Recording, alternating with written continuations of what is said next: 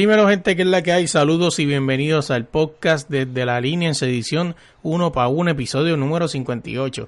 Esta semana tenemos nuestra primera entrevista de frente, o sea, face to face, y la primera privilegiada, ¿verdad? Se podría decir es eh, Jennifer Salina, nos viene a contar sobre su historia, ¿verdad? Desde niña, eh, los problemas que vivió en Bolivia, cómo llegó a Estados Unidos, cómo se hizo campeona en el boxeo femenil y de Satlón y de todo un poco, así que tienen que estar pendientes de eso, nada. A nosotros nos consiguen todas las redes como desde la línea PR y en tu plataforma de podcast como desde la línea podcast. Vamos allá.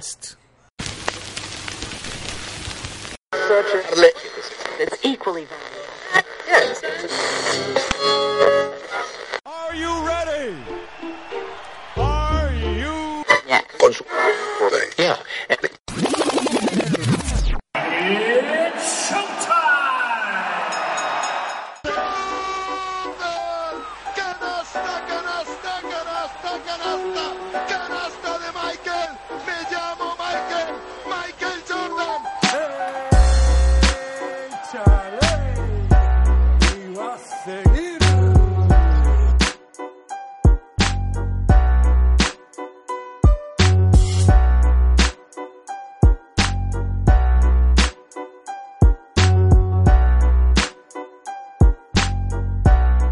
Dímelo gente, que es la que hay. Saludos y bienvenidos al podcast desde la línea en su edición 1 para 1.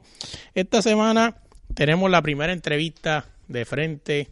Eh, como dice mucha gente, ¿verdad? Como se supone que se hagan los podcasts, pero es que de verdad me llama mucho la atención, muchas historias, le vamos a meter mano a ella. Dímelo Jennifer, que es la que hay. Ah, pero tú me vas a meter mano, dice. Hola, no, que es lo que es? estamos face to face acá con Jennifer Salinas de Bolivian Queen en mi house en Virginia. Y nada, pasando un buen rato, tratando de conocernos un poco mejor y dispuesta a contestar todas esas preguntas. Pues vamos a arrancar rapidito. Dime, la, la primera pregunta es, ¿quién es Jennifer Salinas? ¿Qué me puedes contar de ti? Ni sé, viejo. Honestamente, no tengo ni la menor idea quién es Jennifer Salinas en este momento en su vida. sé por todo lo que ha vivido, eh, pero en este preciso momento sé que es una persona feliz, una persona bastante cómoda en su piel, una excelente madre, ah, una muy buena amiga de su ex esposo, porque estamos viviendo juntos, criando a nuestros hijo- hi- hijos juntos en la misma casa. Entonces soy una muy buena amiga, pero aparte de eso, eh, Jennifer Salinas es una persona libre y, y nada, feliz. Este, te pregunto, fíjate, eso es algo que, aunque tú no lo creas, es- eh, eso me llama mucho la atención lo que tú me dices de, de la familia, porque ya las familiares es bien raro, la familia que se mantiene junta y parejas que deciden dejar al lado todo, o sea, lo que haya pasado, ¿verdad? Entre ustedes, eh, mal o bien, por el beneficio de, de los chamaquitos, o sea, que se supone que sea así.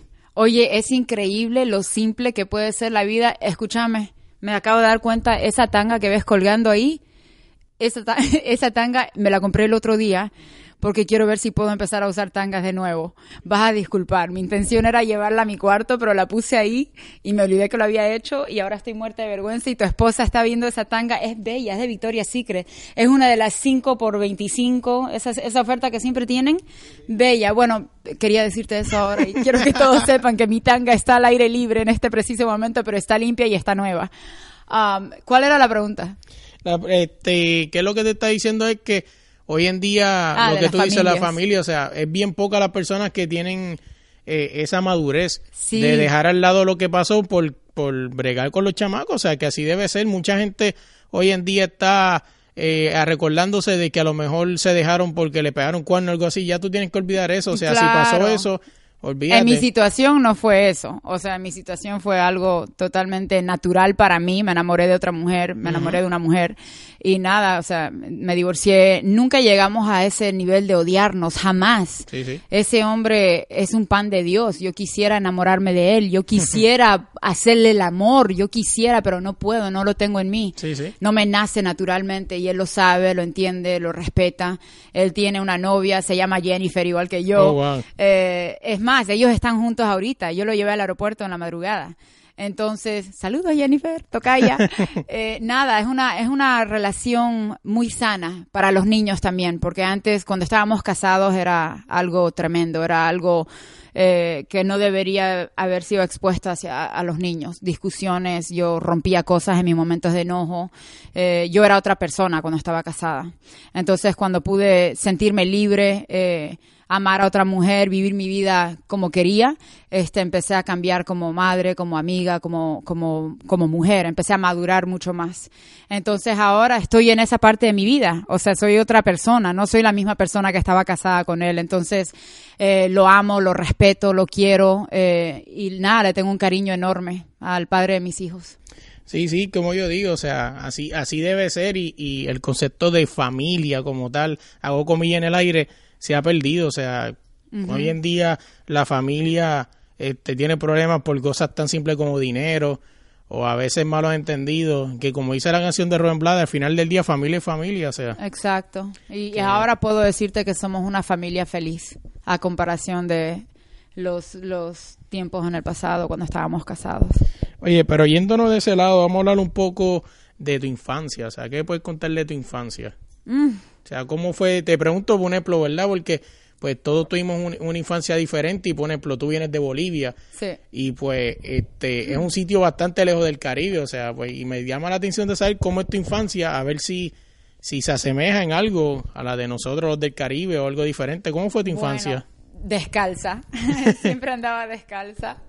Eh, fui una niña bastante rebelde. Podía ser o muy rebelde o podía ser muy inocente y, sentarme y tocar el piano con un vestido de rosas. O sea, yo era o una o la otra.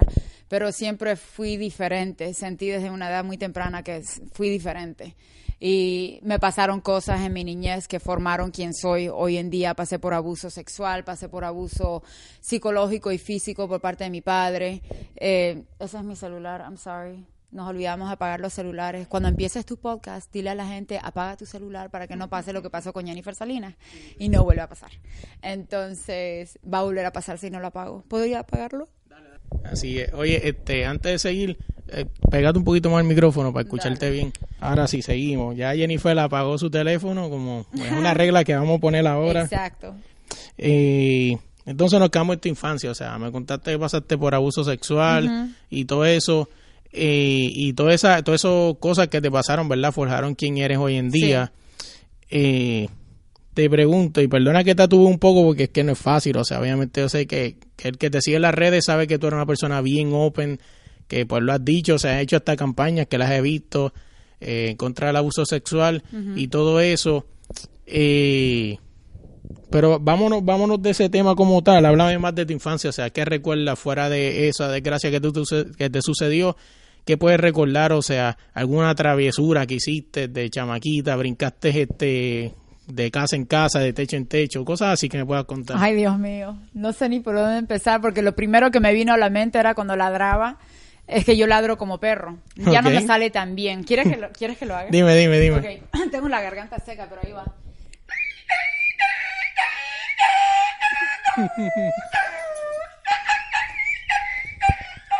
Él llora a veces cuando lo hago. Sí, Pero sí. bueno, yo lo hacía mucho mejor cuando era niña, entonces salía a, a horas locas de la noche. a- ya quiero hablar. Salía a ladrar y despertaba a todos los perros del barrio. Y se volvió Todos revolú. Los perros se ponían a llorar y los vecinos me mandaban a la mierda. Decían, cállense, carajo. Y ellos sabían, sabían que era yo. No lo hacía todas las noches, lo hacía cuando estaba muy molesta por algo que haya estado pasando en mi vida. Pero nada, una niña traviesa, eh, también una niña con, con sueños. Siempre fui de soñar. Cuando era niña yo quería hacer algo grande. No sabía lo que iba a hacer, no tenía ni la menor idea. Pero quería, quería ser conocida y famosa y just, I wanted to be somebody, somebody big. Sí, sí. Yeah. Este, ¿por qué llegó eso? O sea, ¿qué, qué tú viste? ¿Viste algo en la televisión o viste a una persona? Un ejemplo, a lo que sería equivalente hoy en día a una J-Lo, una Beyoncé, existía eso en Bolivia que tú viste que dijiste, wow, yo quiero ser como esa persona. No, no, no miraba mucho televisión. Eh, obvio que no había internet eh, en nuestra generación. Nada, era algo que vivía dentro de mí y yo sabía que iba a pasar, pero no sabía en qué dirección ir para llegar a eso. Entonces eh, me fui desenfocando de ese sueño o de esa esperanza o esa ilusión y empecé a hacer deportes por cariño al deporte y me enamoré del boxeo. Y, y nada, fue prácticamente lo que me, me alejó, creo yo, de la posibilidad de haber hecho algo con mi talento con la música. Creo que el boxeo me, me distrajo muchísimo de lo que yo pude haber hecho en mi vida como una persona normal, con talentos, eh, con la música, eh, posiblemente televisión, qué sé yo. O sea, como que me, me tranqué con el boxeo y ahí me quedé. Eh, entonces, pero amo ese deporte. Ahorita estamos como que en una separación porque no tengo actividad en el ring actualmente, pero, o sea, todavía entreno, todavía lo doy al saco todos los días, me mantengo en forma para poder, este, comprometerme a alguna posible pelea con algún posible nombre, con algún posible origen que pueda ser tú, compatriota. Sí, algo así, algo así escuché, pero va- vamos a dejar el boxeo ahí y ahorita vamos a hablar de eso. Vamos a hablar de eso. Este, ¿qué recuerdas de Bolivia antes de irte? O sea, ¿qué ¿Qué cosas recuerdo recuerdas? de Bolivia? Lo primero que me viene a la mente cuando pienso en Bolivia es los violadores. Ya. Pensarías que es la tricolor rojo, amarillo y verde con el escudo. No, querido, lo primero que me viene a la mente es la imagen de la cara de un puto violador boliviano, esa cara así indígena. ¿Me entendés? Es, eso y no, no es que yo discrimine, pero es que a mí me violaron personas del campo, me violaron personas indígenas. Entonces, ese es el rostro que me viene a la cabeza, lo primero, lo primero que me viene a la cabeza eh, cuando pienso en Bolivia es eso. Lo segundo, ah, ahora estoy empezando a pensar en carnaval, en la gente, en la felicidad de, la gente boliviana, en lo bueno. Pero lamentablemente lo primero, lo, lo primero es eh, un violador boliviano. Sí, que, que, que empaña como tu, tu pensamiento y me imagino que no debe ser fácil, debe ser un sentimiento agridulce cada vez que pisas ese aeropuerto en Bolivia, ¿verdad? Porque imagino que te vienen este recuerdos. Sí, el olor huele, huele. Bolivia huele. Ni bien llega el avión, eh, Bolivia tiene un olor y no es un olor bueno ni malo, es un olor boliviano. Y es un olor que me acelera el ritmo cardíaco. O sea, ya- me, me da como un poco de ansiedad, honestamente. Eh, pero es como cuando entras a un strip club y ves un culo, ¿no? Ves a una mujer desnuda y como que te, oh my God, está desnuda. Y 20 minutos más tarde, es nothing. Otra mujer desnuda, otra. Te acostumbras, o sea, you just roll with the punches. Entonces, eso es lo que me pasa cada vez que viajo a Bolivia. Y cuando vienen las personas a saludarme o a pedirme una foto y me vienen hombres a abrazarme y a tocarme la mano y a me da náusea. Ahorita siento náusea hablando de eso, porque no sé dónde mierda estuvo esa mano la noche anterior o hace una hora, ¿me entendés?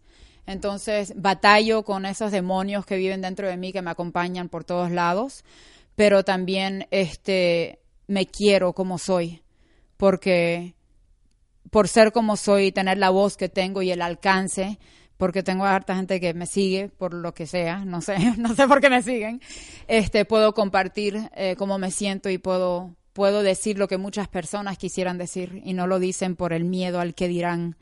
Entonces, yo puedo ser esa voz con mucho orgullo. Que me, que, que me critiquen, que me insulten. I don't care. I, I really don't give a fuck. Sí, sí. Este, tengo una de las preguntas, o sea, yo antes de llegar aquí a, a entrevistarte, me leí, este, ya de por sí yo te seguía, pero o sea, entré más adentro y, y leí un par de cosas y cosas que ya tú pusiste. Y hay un capítulo en tu vida que tú le llamas como el diario, que se llama El diario era una vergüenza para la familia Salinas. O sea, ¿qué me puedes contar de eso? Eh, si no sé si quieras resumirlo o como lo que tú quieras, o sea, pero me llamó mucho la atención eso. ¿Qué me puedes contar de ese El- capítulo de tu diario? Sí, esa anécdota o esa historia en mi vida, ese diario, ese capítulo. Eh, en resumen, se trata de haber sido la oveja negra de mi familia, la única que nunca se graduó del colegio, la única que nunca fue a la universidad. O sea, realmente yo fui el mal ejemplo de mi familia, de todos los primos y, y, las, y las primas. Entonces fui de eso y, tuve un- una, situación con mi tía, me había escapado de la calle, era, una, era un día que ella me dijo, lo que más me dolió, aparte de haber pasado hambre y vivir en las calles con pandilleros y, el rechazo de mi familia y la traición de mi primo, lo que más me dolió ese día fue lo que me dijo. Me dijo, eres una vergüenza para los Salinas. Y eso siempre quedó conmigo, lo que me dijo mi tía esa, esa vez. Eh, y cuando llegué a ser campeona mundial de boxeo y llegué a ser campeona eh, de Bolivia, o sea, fui la, campeona del pueblo prácticamente, mi familia estuvo presente y, me y la misma tía que me dijo que yo fui, que yo era la vergüenza de la familia, me dijo estoy muy orgullosa de ti, pero no me lo dijo pensando en lo que me dijo cuando yo era adolescente. Ella lo dijo por naturalmente, ay tía, ¿cómo- ¿cómo hice? Bien, mamita, estoy orgullosa, muy bien. O sea, that was, it was like that. And in my heart, it was like, bitch, I remember the shit you said, and now you know me, now you want to hug me. Sí, sí. You know, in my mind. Pero de eso se trata ese capítulo de mi diario, de, de poder llegar a, a un alcance, llegar a, a- llegar a extremos de, de fama y de ser alguien en este mundo, a pesar de haber vivido en la calle con pandilleros, a pesar de haber escuchado palabras tan hirientes como eres la vergüenza de la familia Salinas. O sea, nada, espero que esa historia pueda inspirar a otras personas a poder alcanzar sus sueños. Sí, sí, porque como, como, como yo he dicho muchas veces, eh, mucha gente tiene sus sueños, ¿verdad? Y se les respeta. Y, y, y mucha gente a veces se queja tanto de que no, que no puedo hacer nada, no, que no puedo llegar. O sea, si, porque es que digo, yo le tengo dos vertientes a eso. La primera es que si tú no luchas por lo tuyo, no llegas.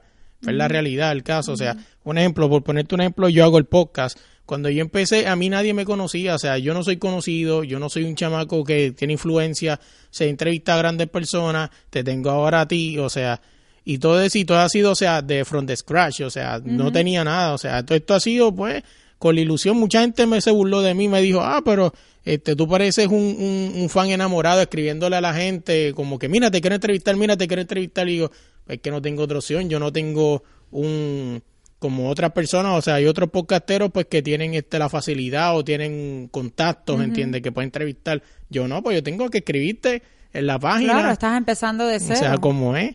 Y, y es como te digo, o sea, cuando tú tienes las ganas de hacer algo, tú lo haces y ya. Claro. Pero, Pero van a haber tropiezos en el camino y van a haber personas que te van a criticar con la intención de herirte, con la int- intención de tumbarte, de quitarte ese sueño, porque ellos son una mierda de personas sí, sí. y se la viven, you know, vi- o, o se la pasan viviendo vi- la vida ajena, porque hay gente que realmente se pega al internet solamente a criticar. Sí, o sea, viven su vida criticando.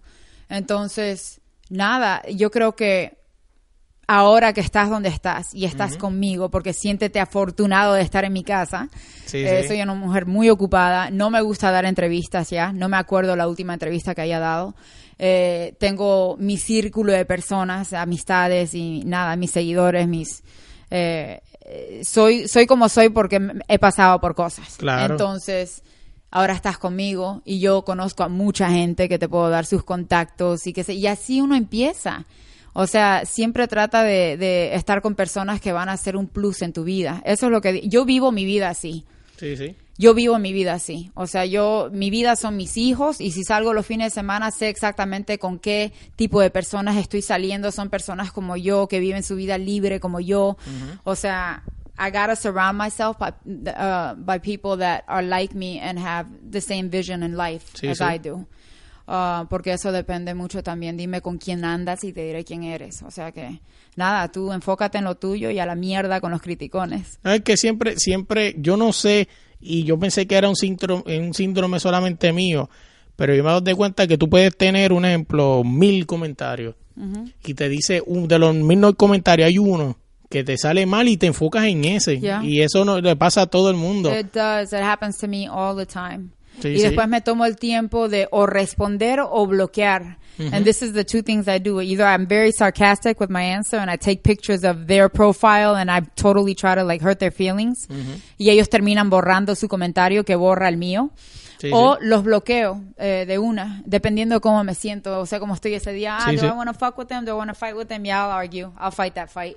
Um, and depending on how much time I have. Pero sí, lamentablemente el enfoque y, y la reacción física es a los comentarios negativos. Sí, sí, eso, eso pasa. Yeah. Pero yéndonos de ahí un poco, vámonos a hablar.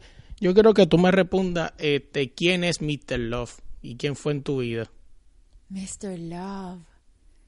Mr. Love era un viejo de mierda que me vio la cara, eh, o no me quería ver la cara, la realidad de lo que tenía enfrente, que era una niña talentosa en el boxeo, pero él me dio, me dio la esquina eh, las primeras semanas cuando empecé a boxear, no me tomó en serio.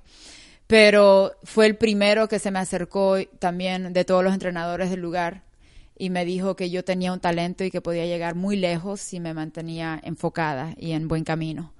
Y él fue el que me enseñó el jab, el maldito jab del boxeo, el, el golpe más importante de, Sí, de todos los golpes en marca. la historia del boxeo, sí. Ese, Así ese que- es el más importante, ese es el que marca el paso, porque si no mete el jab, después no viene la combinación, el puño al hígado, lo que le vaya a dar. Mira, pelear con jab es como pelear con es como una gallina loca, así que está sin cabeza por todos lados. El que no el que no controla su jab no no va a estar en control de la pelea and that's it. Point blank period. No, así es. Yeah. Este, ¿qué te llevó al boxeo? Hablamos, eh, me dijiste al principio algo, pero ¿qué fue eso que te llevó al boxeo? ¿Cómo llegaste ahí?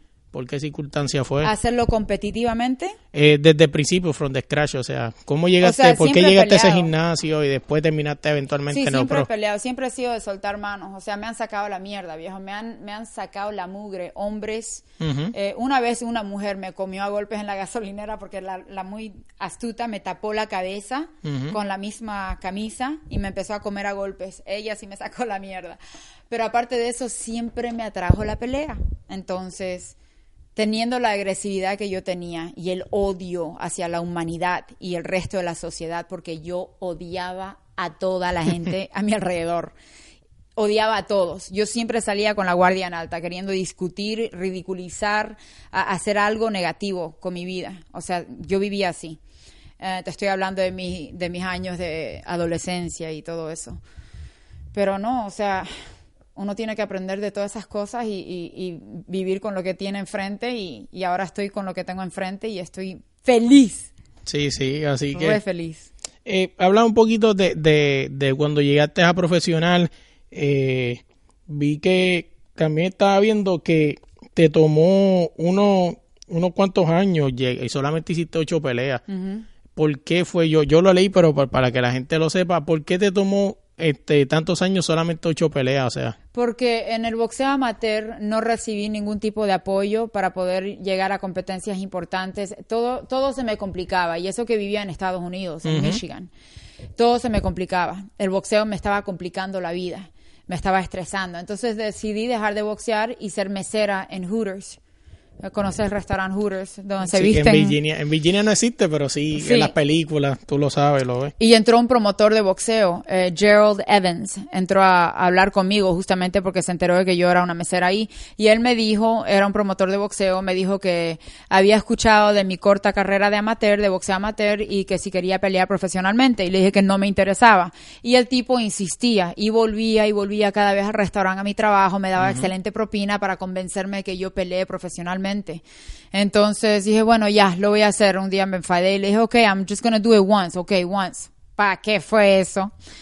Cuando hice esa pelea profesional y la gente empezó a abrazarme y a felicitarme y a querer sacarse foto conmigo y a darle entrevista a la prensa y it was a big deal. I felt like somebody. I was like, oh shit. I was like, I might be able to make money and have fun doing this. So me fui como que enamorando de ese aspecto del boxeo profesional también, la fama, eh, los intercambios con los restaurantes y las empresas y, y qué sé yo, o sea, esa, esa vida, ¿no? De pero en realidad estaba pobre, no tenía dinero, o sea, eh, el boxeo es, el boxeo profesional es algo que es como vivir, eh, vivir la identidad diferente una noche. Y te lo digo para las personas que quieren llegar a ser como los Mayweathers o los Pacquiaos.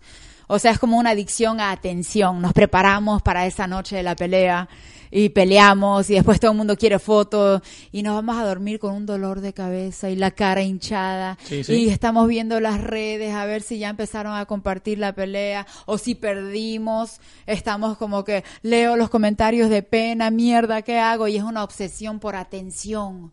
Sí, sí. That's, that's all it is. El boxeo, el show, te digo yo, la noche de, el capún, las luces.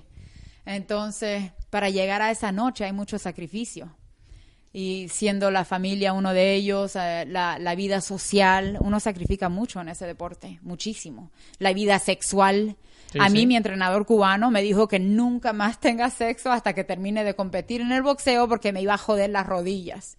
Ahí empezaron los problemas de mi matrimonio. Me imagino. Ahí empezaron, porque yo con las piernitas cerradas le decía a, a pobre Pablo, decía, no, Alonso dijo que no puedo tener sexo porque me va a afectar las rodillas. Y yo ahí súper convencida de lo que decía Alonso era verdad, no era verdad, era total ignorancia. Sí, sí. Va a disculpar Ernesto Alonso si está escuchando esto, pero hay muchos entrenadores, no solamente en el boxeo, pero entrenadores en general, que dan consejos a personas como yo en esos días, en esos tiempos, personas que no saben más y empiezan a, a- a lavarnos el cerebro con cosas de que nada que ver, son tabús. Sí, sí. Son Entonces, cosas que nada, eh, ahí empezaron los problemas en mi matrimonio. imagino. Pero el boxeo ha sido, te digo yo, ha sido mi amante en el matrimonio. Mi boxeo ha sido mi número uno en mi matrimonio. O sea, siempre puse el boxeo antes de todo, hasta antes de mis hijos, muchas veces. Entonces, nada, es un deporte que te amarra, te atrapa, te enamora, te saca la mierda, te patea, te escupe, te vomita, te vuelve a abrazar, te vuelve a besar y es, ya, es la montaña rusa de mi vida. Sí, sí, o sea, que el boxeo, sí, yo he escuchado siempre ese mito, pero fíjate, es la primera vez que escucho que hasta que termines de retirarte, o sea, yo había escuchado de que no podías tener eh, relaciones sexuales en tu campamento, eso sí lo había escuchado. No, para los hombres todavía científicamente o los estudios han demostrado que efectivamente el sexo les afecta. Para las mujeres el efecto es totalmente lo contrario. Nuestras hormonas te empiezan a, a- empiezan a bailar a reggaetón, Sí, ¿me sí. entiendes? Entonces para las mujeres nos hace el efecto opuesto y eh, recomiendan tener actividad sexual hasta el día de la competencia.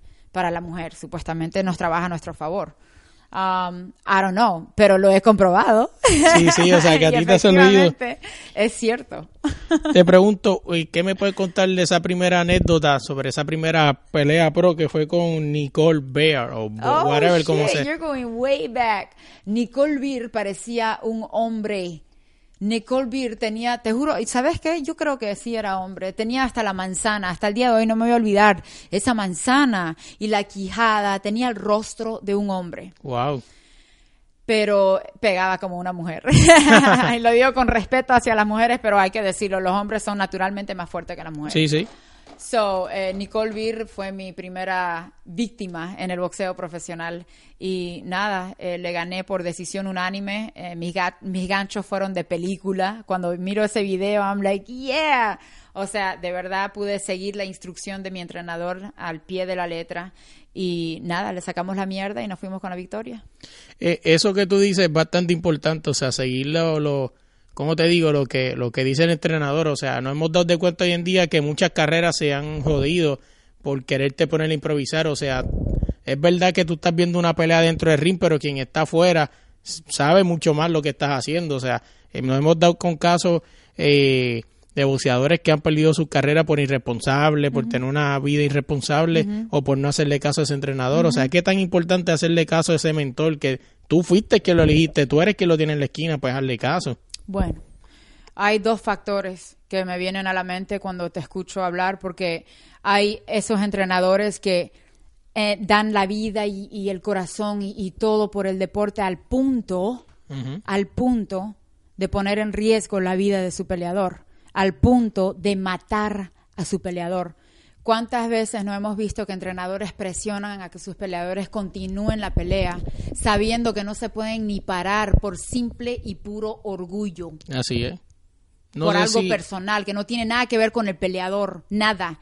Es algo, ay, ¿qué dirá este entrenador? ¿Qué dirán estos, esta promoción? Ay, ahora el contrato que nos iban a dar. No, no, no. O sea, todo les viene, todo es personal. Sí, sí. Y el entrenador sigue tirándole leña al fuego y sigue alientando a ese peleador que no puede ni pararse hasta que el peleador pierde la vida.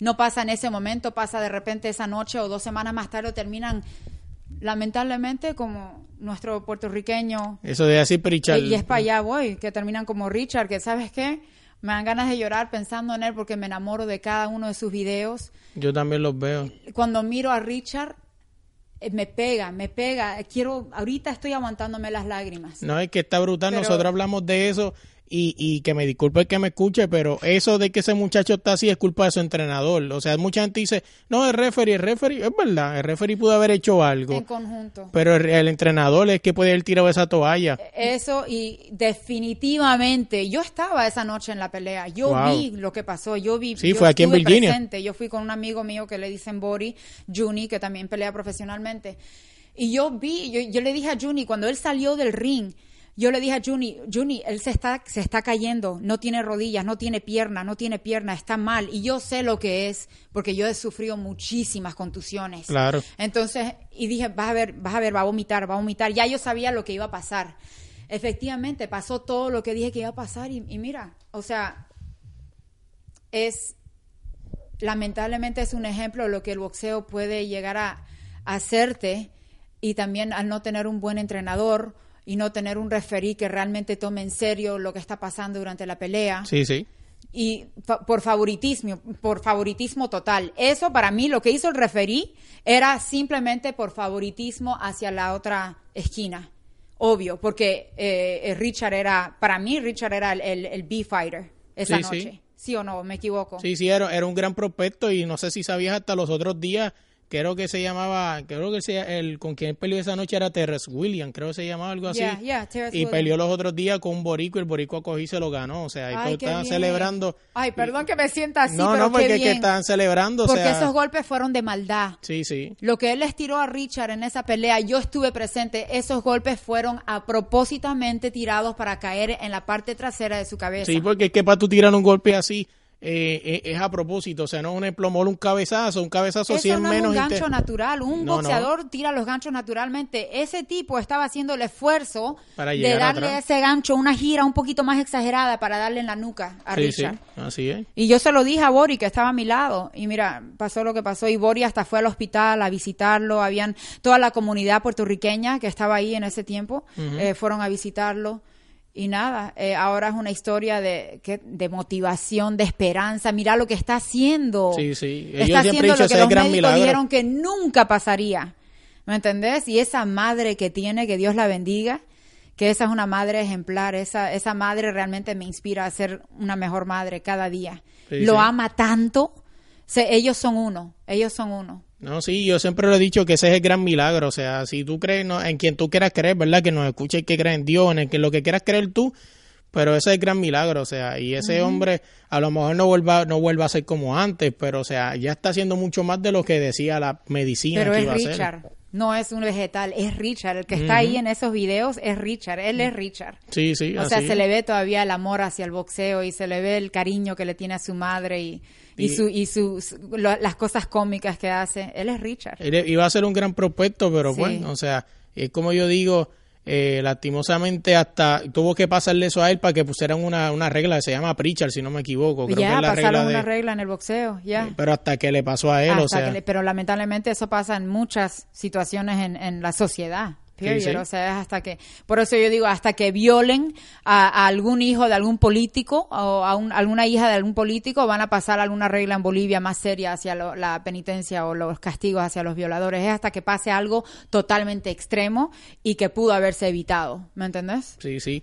Hablando, hablando de boxeo, eh, ¿qué tú crees que le falta por mejorar al boxeo femenino? O sea, Al boxeo femenino, nada, yo no me quejo, no le falta nada. Ahorita estamos bien. Ahorita estamos en una etapa donde nunca habíamos estado antes. Ahorita tenemos a Clarissa Shield, a Katie Taylor, Amanda Serrano, a Shelito Vincent, que también ha puesto su show por ahí. Eh, nada, tenemos a nombres muy, muy grandes que nos están realmente cambiando eh, lo, que, lo que era el boxeo femenil antes. Te- y te sí. estoy hablando desde hace dos años máximo sí, sí. que nadie lo tomaba en serio.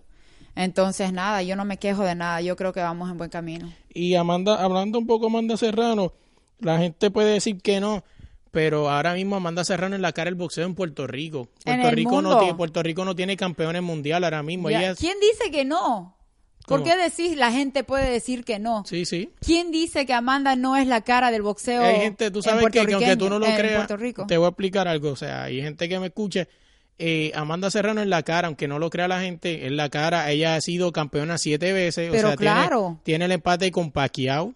O sea, de repente también. los machistas están diciendo que ella no es la cara porque no les parece ver, eh, no les parece bien que una mujer haga un deporte tan varonil, tan Sí, dominado Por, por, por los varones. No, Amanda debería ser, y si no lo es, debería ser el rostro del boxeo en Puerto Rico, independientemente de su Ahora, género. ahora mismo, ahora mismo es la campeona indiscutible, o sea, es la única campeona que Puerto Rico tiene. Puerto Rico ahora mismo, como, como deporte en el boxeo, está pasando por una mala racha, no tiene campeones mundiales. eso, eso no pasaba hace años. Exacto. O sea, el último campeón que ahora Amanda Serrano y el último campeón fueron estos chispetazos, estos campeonatos que ganaron y, y los y la próxima defensa los perdieron. O sea, no tienen campeones activos, o sea, campeones reales. En Puerto Rico ahora mismo el Aparte de Amanda. Sí, aparte de Amanda, o sea, no hay, no hay Claro, nada, no hay, no hay proyecciones, es- no hay nada. Amanda es el boxeo en Puerto Rico. Sí, ahorita. sí, así es. Así que gusta al quien le guste. ¿Y sabes qué?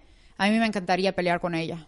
Sí, algo Yo así. quiero pelear con ella. Algo así escuché en en Aprovecho este momento para decirlo con todo el respeto que ella se merece como boxeadora, como mujer, y no es nada personal contra ella, pero ella es el boxeo femenil ahorita. Sí, y sí, yo sé cara. que tengo lo que necesito para ganarle.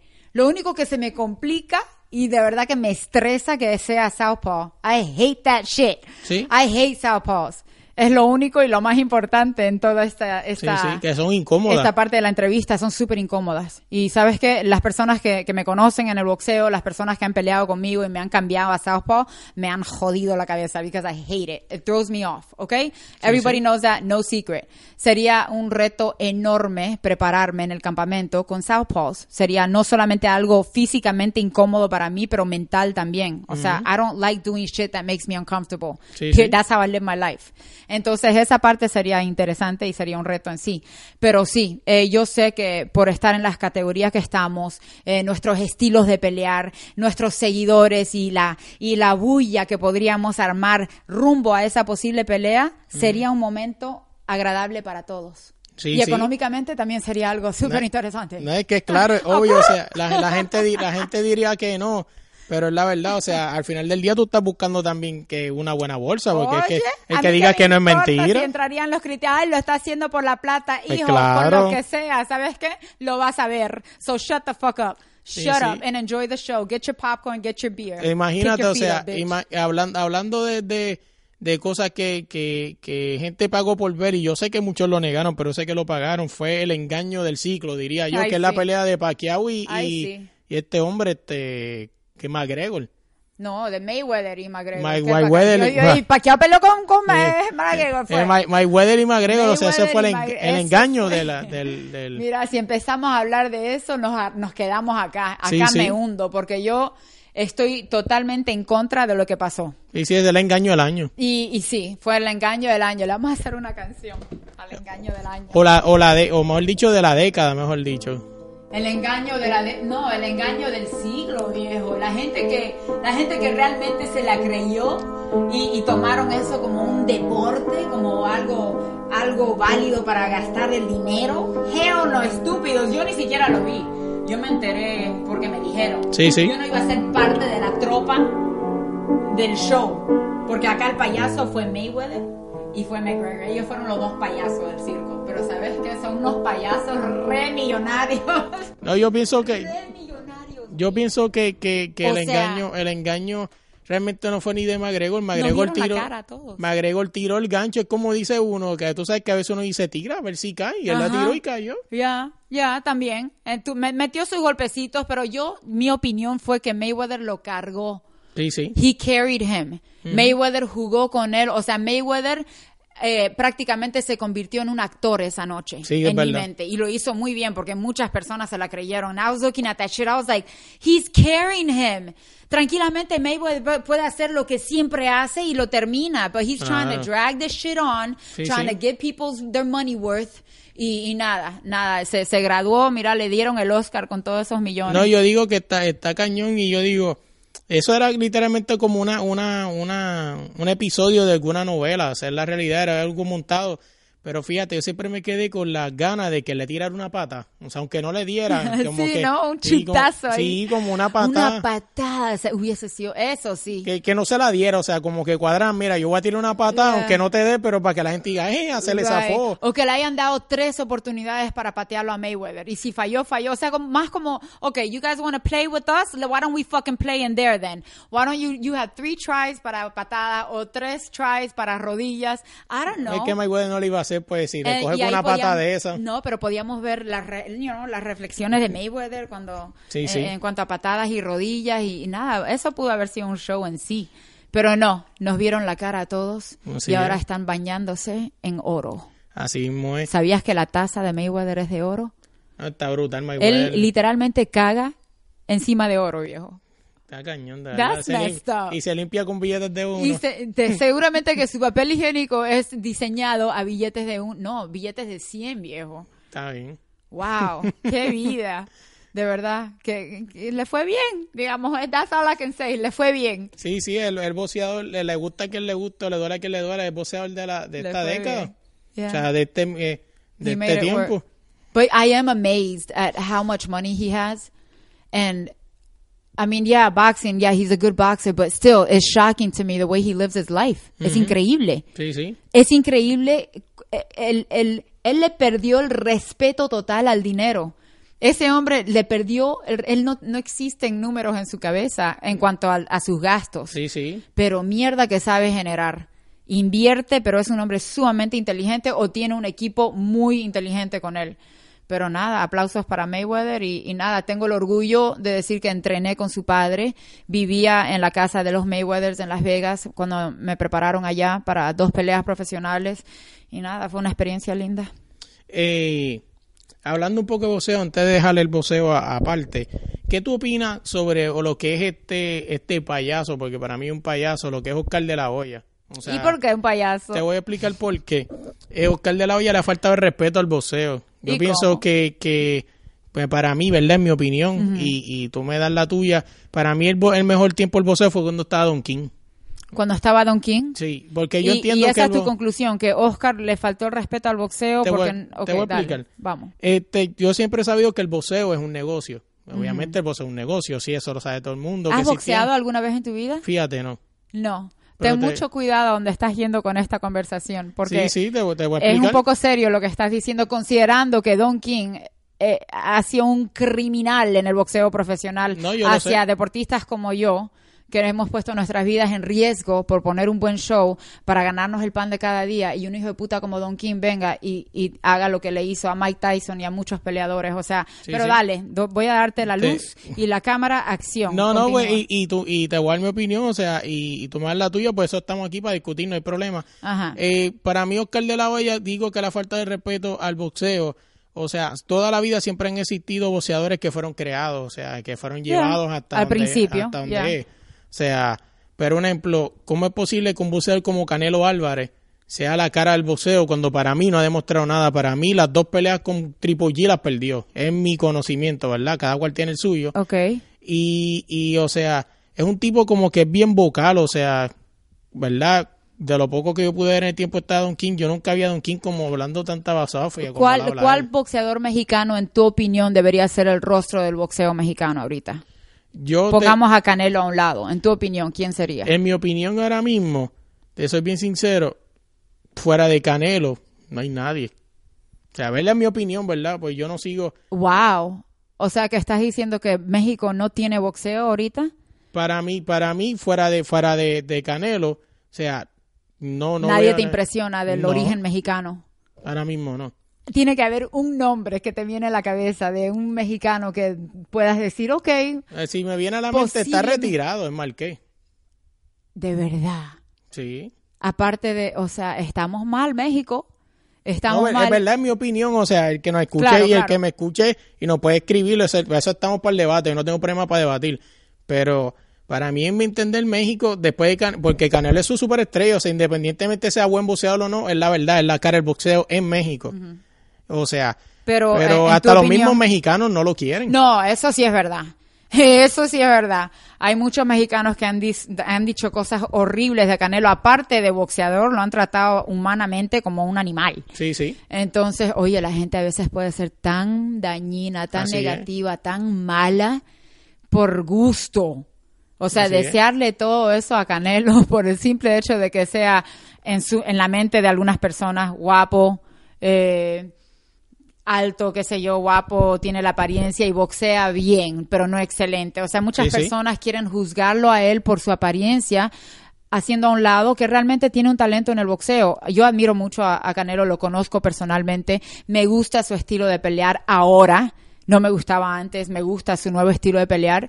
Y nada, le tengo mucho respeto eh, como, como compañera boxeadora. Sí, sí. Eh, estoy en total desacuerdo con lo que dices. No, soy, me dice. Pero dime. para eso estamos. Dímelo, dímelo, Y sí. nada, yo tengo guantes y si quieres tú te lo pones y yo me lo pongo también. Yo tengo de diferentes colores y le damos piñazo. No, mentira. Este, pero te digo, o sea, y no, y, y me, y me gustaría tu opinión, o sea, porque, pues a lo mejor tú sí pudiste ver ese cambio de Don King a Oscar de la Hoya, porque le guste que le guste, Oscar de la Hoya es el nuevo Don King del boxeo, o sea, es que Está tiene- lentamente convirtiéndose en eso y me duele escuchar las cosas que le ha hecho a alguno de sus peleadores porque estoy segura que él también pasó por esos caminos. Claro. todo, toda persona que escucha lo que está pasando ahorita con Oscar de la Hoya, que ha pasado por esos caminos, dice, pero ¿cómo? Es como, perdón, volviendo a lo mismo, una Sí, sí. persona que ha pasado por abuso y que vuelva a abusar de alguien, sabiendo el daño que están causando. No, y él pasó por el tiempo de Don King, o sea, y él tuvo Sí. la pelea del milenio y no sé cuál es tu opinión, ¿verdad? Y me la puedes dar. Mucha gente dice que Oscar la- le ganó a Tito. O sea, mucha gente dice que Tito Trinidad perdió esa noche y lo dicen boricuas, o sea, mucha gente dice que Tito Trinidad perdió esa noche y que realmente Tito Trinidad la ganó por influencias de Don King. O sea, eso es lo que dice la gente en la calle. Yo por lo menos era un chamaquito, no puedo opinar de eso, no la vi. Yo me O sea- acuerdo de esa pelea y me, me acelera el corazón porque amo, amo a los puertorriqueños, de verdad, a mí ya me han bautizado como la bolicuana por Bolivia y Puerto Rico, Sí, sí.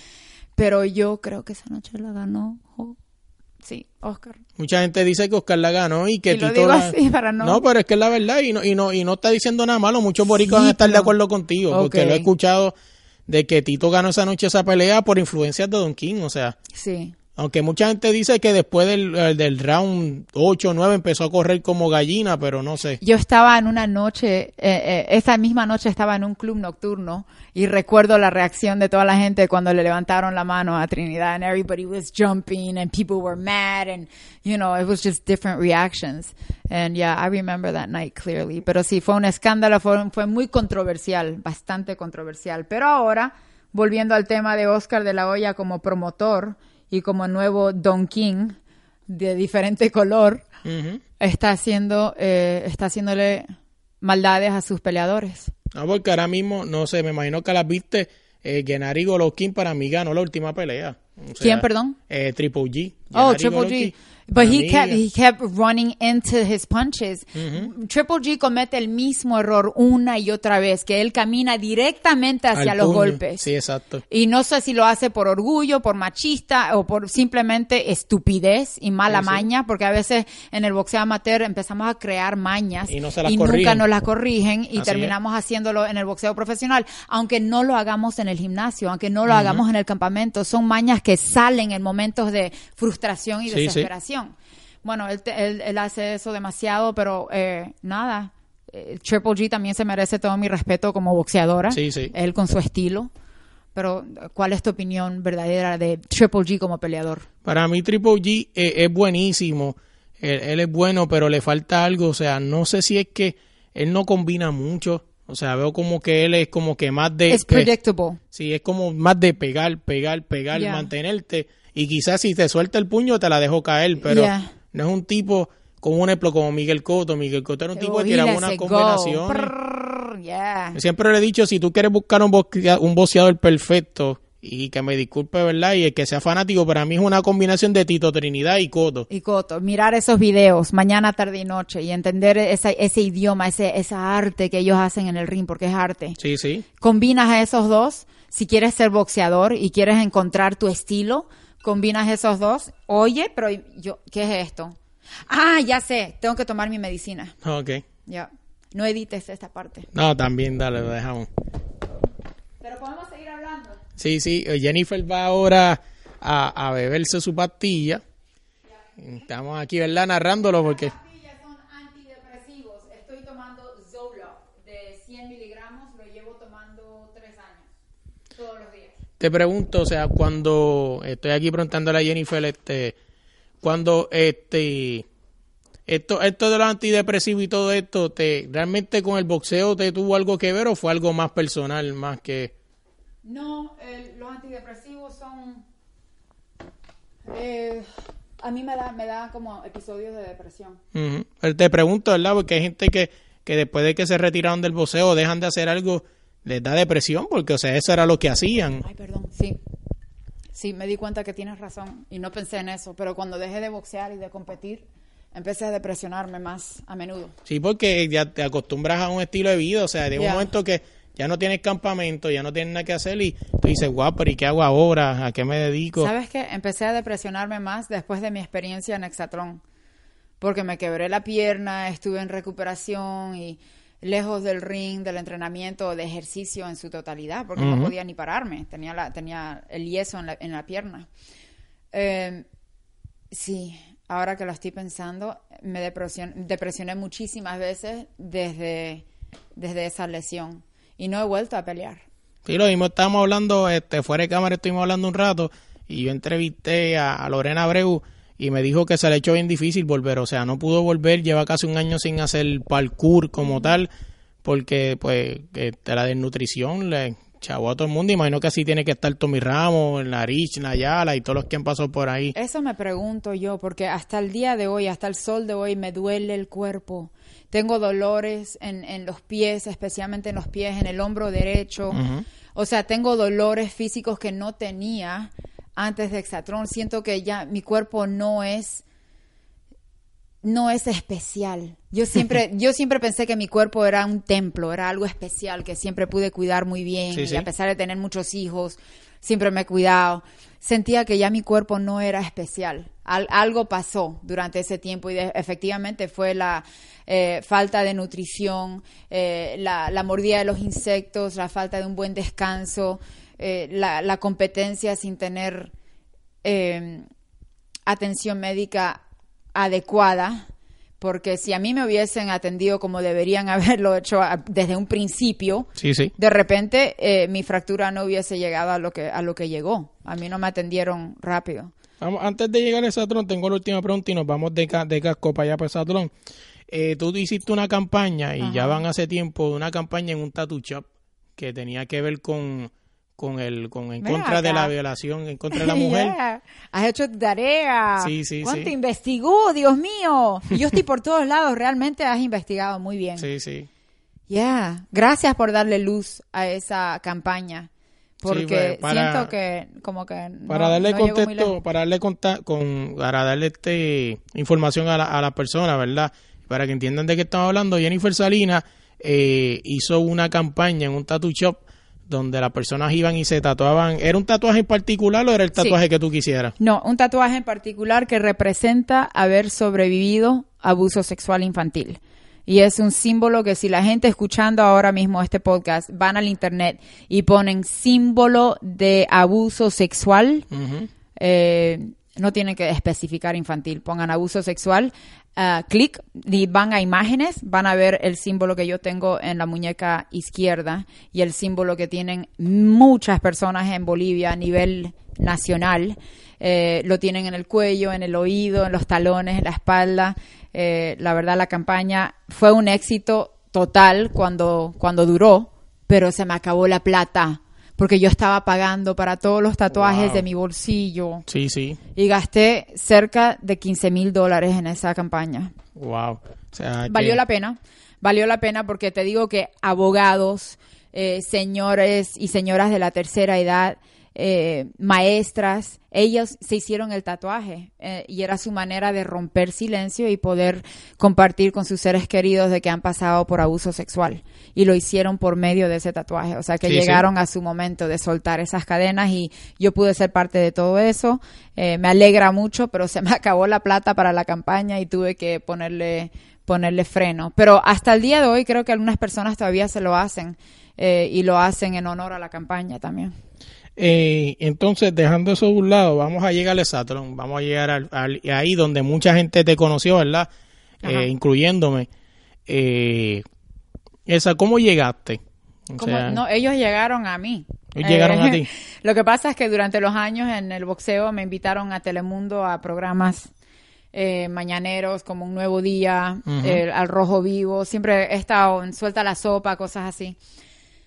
y ellos sabían de mi, de mi existencia como boxeadora profesional. Entonces me contactaron y me, me dieron un breve resumen de lo que se trataba el reality y me dijeron cuánto iban a pagar. I was like, oh, hell yeah. Sí, sí, sí, eso es lo primero. Lo Dime primero que me llamó la atención era el pago semanal. No te voy a decir cuánto. Ok, ya que insistes. No, mentira, ni siquiera me dijiste nada. No, la verdad el pago fue impresionante. Ah, O sea, yo, so- yo dije, bueno, si duro una semana, re- regreso con todo este dinero. ¿Cuánto era? No puedo decírtelo. No puedes decirme, No puedo. No puedo. Me dices después. Ya, yo te voy a decir a vos, pero no, no en el podcast. Pero fue, era exagerado. Con eso te digo todo. O sea, yo estaba re feliz de que podía posiblemente volver con algo. Yo dije, voy a durar una semana. Cuando duré una semana y, y dije, "Oh, voy a estar otra semana, lo primero que pensé era el Cachín, cheque. cachín. El cheque. Vos pensás que yo pensé que iba a ganar Exatron. Te vas a la mierda. Yo sabía que no iba a llegar ni, ni al... Yo me sorprendí haber llegado a la semana. Y dije, ok, no pasé el ridículo, no fui la primera en irme, no me Así acuerdo es. quién fue, pero sorry por esa persona. Eh, sobrepasé esa parte de la competencia y nada, y duré como tres meses, creo. Sí, sí. No, hijo, yo ya soñé todo, yo me fui a Dubai en mi mente con ese dinero en mi cuenta, la verdad me cambió la vida, Exatlón económicamente me cambió la vida. Y eso sin contar lo que se ganaron en el tablero, ¿verdad? Eso era parte. Bueno, yo no me gané un dólar en el tablero porque creo que el equipo de los contendientes se quedó con el tablero. I don't know. O sea, aparte de mi, de mi pago, espera un rato. Ustedes ganaron el tablero alguna vez, ¿verdad? No me digas, porque si eso es verdad, ellos me deben dinero. Que tú te- tú Vamos te a sacar acuerdas- la calculadora. ¿Cuánto es? ¿Tú A te ver. acuerdas? Yo creo que, yo me acuerdo Yo voy que. a investigar. Yo creo que hubo un este, yo creo que ellos ganaron el tablero. Sí me acuerdo que al principio el, el No otro grupo, digas. eh, eh, eh, a diatre me jodía ahora Ajá, Telemundo te si me jodiste, censura. voy a investigar y ¿sabes qué? Voy a hacer un video en vivo. No, mentira, mentira, mentira. No, pero voy a investigar. Va, si me deben 100 dólares, aunque sea 100 dólares, me lo tienen que pagar. Sí, porque me- pues, Loren- Lorena es de tu tiempo, ¿verdad? Lorena, Abreu fue Lorena tu es de mi, de mi temporada. Y yo me acuerdo que ella, yo no, eh, bueno, que es que lo perdidamente. Usted no era el mismo grupo, ¿verdad? Ella era, No, contendiente. ella era contendiente y yo y ella me acuerdo que me dijo, yo creo que yo me yo en ese tiempo no lo vi mucho, pero mi esposa sí vio esa primera temporada y yo me acuerdo sí que ellos ganaron un montón de veces el tablero, que eso sí me acuerdo que ellos sí lo ganaron un par de veces. Pero no sé, ¿verdad? Ahí llama a Telemundo, me jodí ahora. No, no, ya yo estoy, estás hablando, yo ni siquiera te estoy escuchando, estoy pensando en estos cabrones que me tienen que dar mi dinero. Ahora voy a buscar en YouTube si se encuentra algo. Mentira, no, yo voy a investigar y voy a llegar al grano. Y te Oye, dejo saber. este, sí, me dejas saber, para decirlo. Nos vamos a tomar un café con eso. Sí, sí, esa es buena, sí, sí. Eh, eh, experiencias buenas y malas dentro de, de Saturn de las que me puedas contar porque pues no es un secreto, mucha gente lo sabe que, que estos reality show o como le llamen, sí firman un contrato de exclusividad, eso lo sabe todo el mundo, eso pues es la realidad, eso lo sabe todo el mundo. Eh, ¿Qué tú me puedes contar experiencias buenas o malas que puedas contar? O sea, como... Las mejores experiencias han sido poder ver realmente cuántas estrellas hay en el cielo en la noche. Sí, porque era un sitio, para el que no sepa y no ve Saturn, era un sitio, este, literalmente un monte, o sea, y no había contamina- contaminación eh, eh, de luz, o sea, se no, podía había, ver. no había luz, no había luz, porque la, la producción te apagaba la luz de la cabaña a cierta hora y te jodiste. Eh, no habían velas, no habían fósforos, no habían nada, no habían... Sí, sí. Entonces, una cosa que acostumbrábamos a hacer era empezar una fogata afuera, eh, al lado de la playa. Sebastián Caicedo, Jorge Masvidal, Chelly Cantú, Tommy Motola, Leo Manzano. Eh, Tommy Motola era el esposo de... de, de- no es Tommy Motola, Eh, Tommy Ramos. Tommy Ramos, ¿cómo se llamaba el alto? ¿Cuál? Oh my God, I'm sorry. Edita esta parte. El alto, ¿Tú te el acuerdas de, modelo. ¿Te acuerdas de quién El es? de la primera temporada, el que entró al equipo de los famosos. Modelo. Yo me acuerdo el único modelo, ah, bueno, la única modelo que yo me acuerdo es esta mujer, este, que todo el mundo se está burlando de ella en las redes porque eso es ridículo. Este, esta ¿Michelle? mujer, Michelle Lewis, ¿Hizo el ridículo? pues mucha gente decía que sí pasó? porque mucha, en las redes mucha Oh, gente que se hizo burlaba. el ridículo en Hexatlón. Sí, porque tanto cuerpo y Ah, dicen yo- que no duró nada. No sé, yo no estaba, durante el tiempo que ella salió, yo todavía estaba en la competencia. Okay. Ya. Mucha gente, pues había, por lo menos en Puerto Rico había un, como una página que supuestamente, y pegó varias veces, o sea, pues un bochinche, eso lo conté a Lorena, pero te lo cuento a ti porque tú no estabas ahí. En Puerto Rico había una página que, que supuestamente decían que había un infiltrado de la producción y decía quién se me eliminaba una semana antes. Ajá. Y la pegaron muchas veces, muchas Sí, veces la pegaron. sí. O sea, donde se cagó la, la, la, la, la página y la gente dejó de creerles cuando, dijeron, Mucho. no, cuando dijeron que Tommy Ramos ganaba la competencia Ah. y que eliminaba a, a Chelly. Y fue al revés, o sea, este- Tommy Ramos no llegó ni a la final, se quedó en la semifinal con este muchacho. Y ahí fue donde la gente se desescribió porque la Ya. cagó. Porque hasta ese día lo había pegado todo Wow. todo, o sea, y mucha gente decía que no, eso es embuste, y yo, coño, como una persona puede pegar eso así, a obligado. No, pero también hay chismosos en el set que pasan la información para ser parte de la de la ganancia, pues, Sí, para sí. conseguir parte de la ganancia. Pues Ya. entonces nos quedamos eh, experiencias buenas y malas, o sea, experiencias como que me contaste que pudiste contar las estrellas, o sea, no todos los días tú te sientas en una cabaña al lado de la playa. Ya, no, pero veíamos estrella fugaz. O sea, contábamos, era, era tanta la emoción, Sí, éramos sí. como niños. O sea, lo que una vez fue tan importante para nosotros como el celular, ni siquiera nos pasaba por la cabeza. O sea, realmente pudimos disfrutar de momentos como esos. Sí. Yo me entraba desnuda a la playa. Era la única que me entraba desnuda. Yo era, yo era una loca. Si ellos mostraran las imágenes que tienen, yo me sacaba la ropa, no me importaba si estaba el de seguridad o el camarógrafo. Mi- la- los de mi equipo, ellos sabían dar la espalda cuando yo estaba desnuda. O sea, Sí, sí. no era como que conversamos y yo estaba desnuda. Yo estaba más allá, o sea, se me veía de lejitos, pero estaba desnuda. Entonces me entraba al, al mar a, a bañarme desnuda. Y esa cosa, esas cosas no lo puedo hacer acá en la vida normal. Sí, sí, verdad. O sea, son experiencias lindas que me puedo llevar de Exatron. No, y, y, y a mí me pasa, o sea, que yo por lo menos soy un tipo que siempre estoy pegado al teléfono, o sea, o, y es verdad, o sea, cuando te das de cuenta pierdes tantas cosas tan importantes, o sea, por estar pendiente al teléfono y es verdad. Y nos quedamos sin celular cinco meses. Yo me quedé sin celular cinco meses.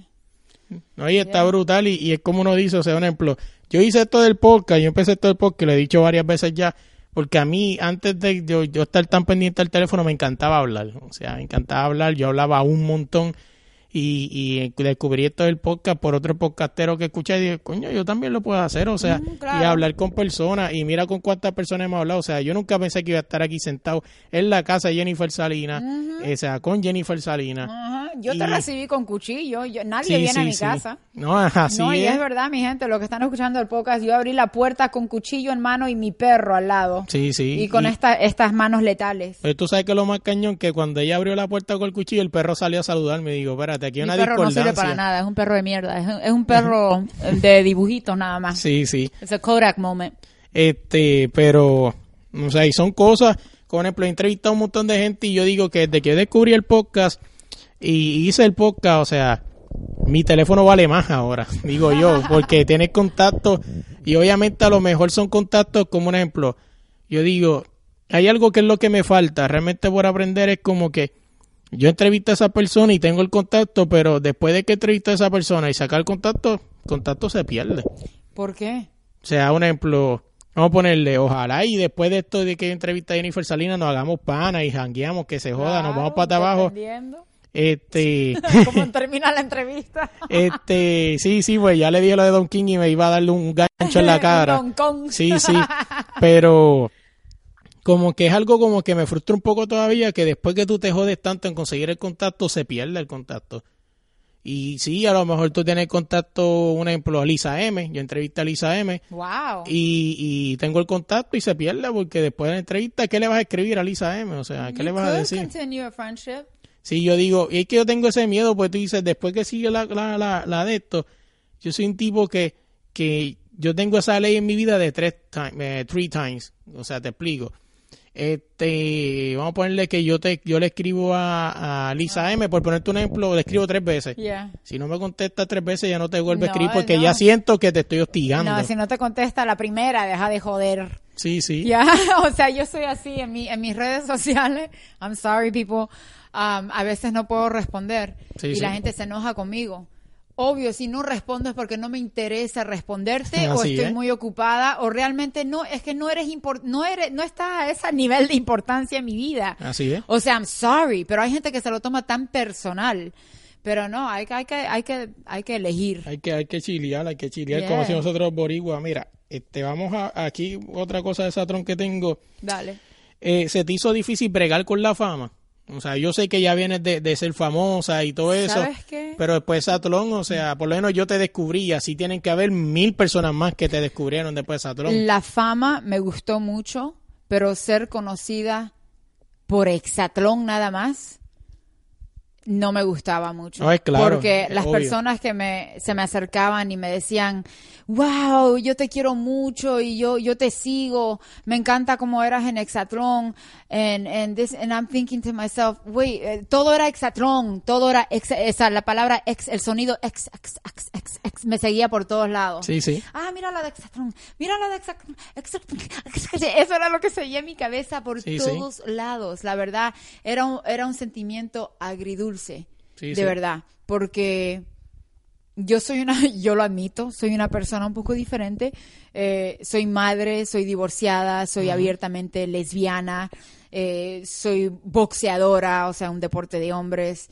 Estoy llena de tatuajes, o sea, tengo, te- soy un poco no rara, pero tengo, tengo mi esencia, Sí, como todos. Y habían personas que yo sé que si no, si de verdad me conocieran, no me darían la mano.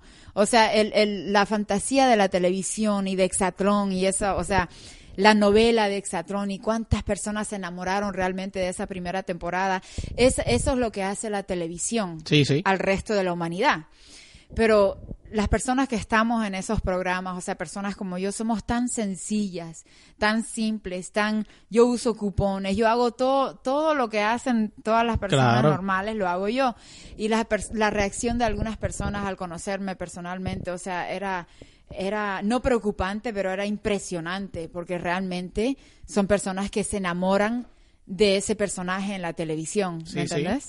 Pero quién sabe si quisieran ser mis amistades, si realmente me conocen y conocen mi estilo de vida. No, así mismo es, y es que la televisión se presta para eso, o sea, obviamente tiene que haber un bueno, tiene que haber un malo, Yeah. tiene que haber todo, o sea, que la televisión, como dice, como la gente tiene que entender que la televisión te va a proyectar lo que ellos quieren que tú veas. Exacto, por más reality que crean ser, hay mucha editación. Sí, sí, es lógico, sí. Hay mucha gente que no sabe que Satlón está adelantado una semana.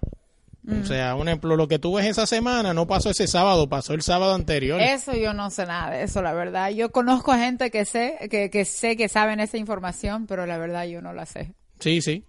Este, y es como te digo, este, así es, y, y es como todo, siempre tiene que haber un bueno y un malo. Mira, Exacto. hablando de, de vamos a hablar de, de, ya hablamos de Satlón y todo lo que, todo lo que tiene que ver ahí. Tú tuviste una etapa que no todo el mundo tuvo, que fue llegar a trabajar en Telemundo. Ay, sí. O sea, ¿cómo fue eso? O sea, ¿cómo tú Eso fuiste? digo yo. like, what the fuck were they thinking?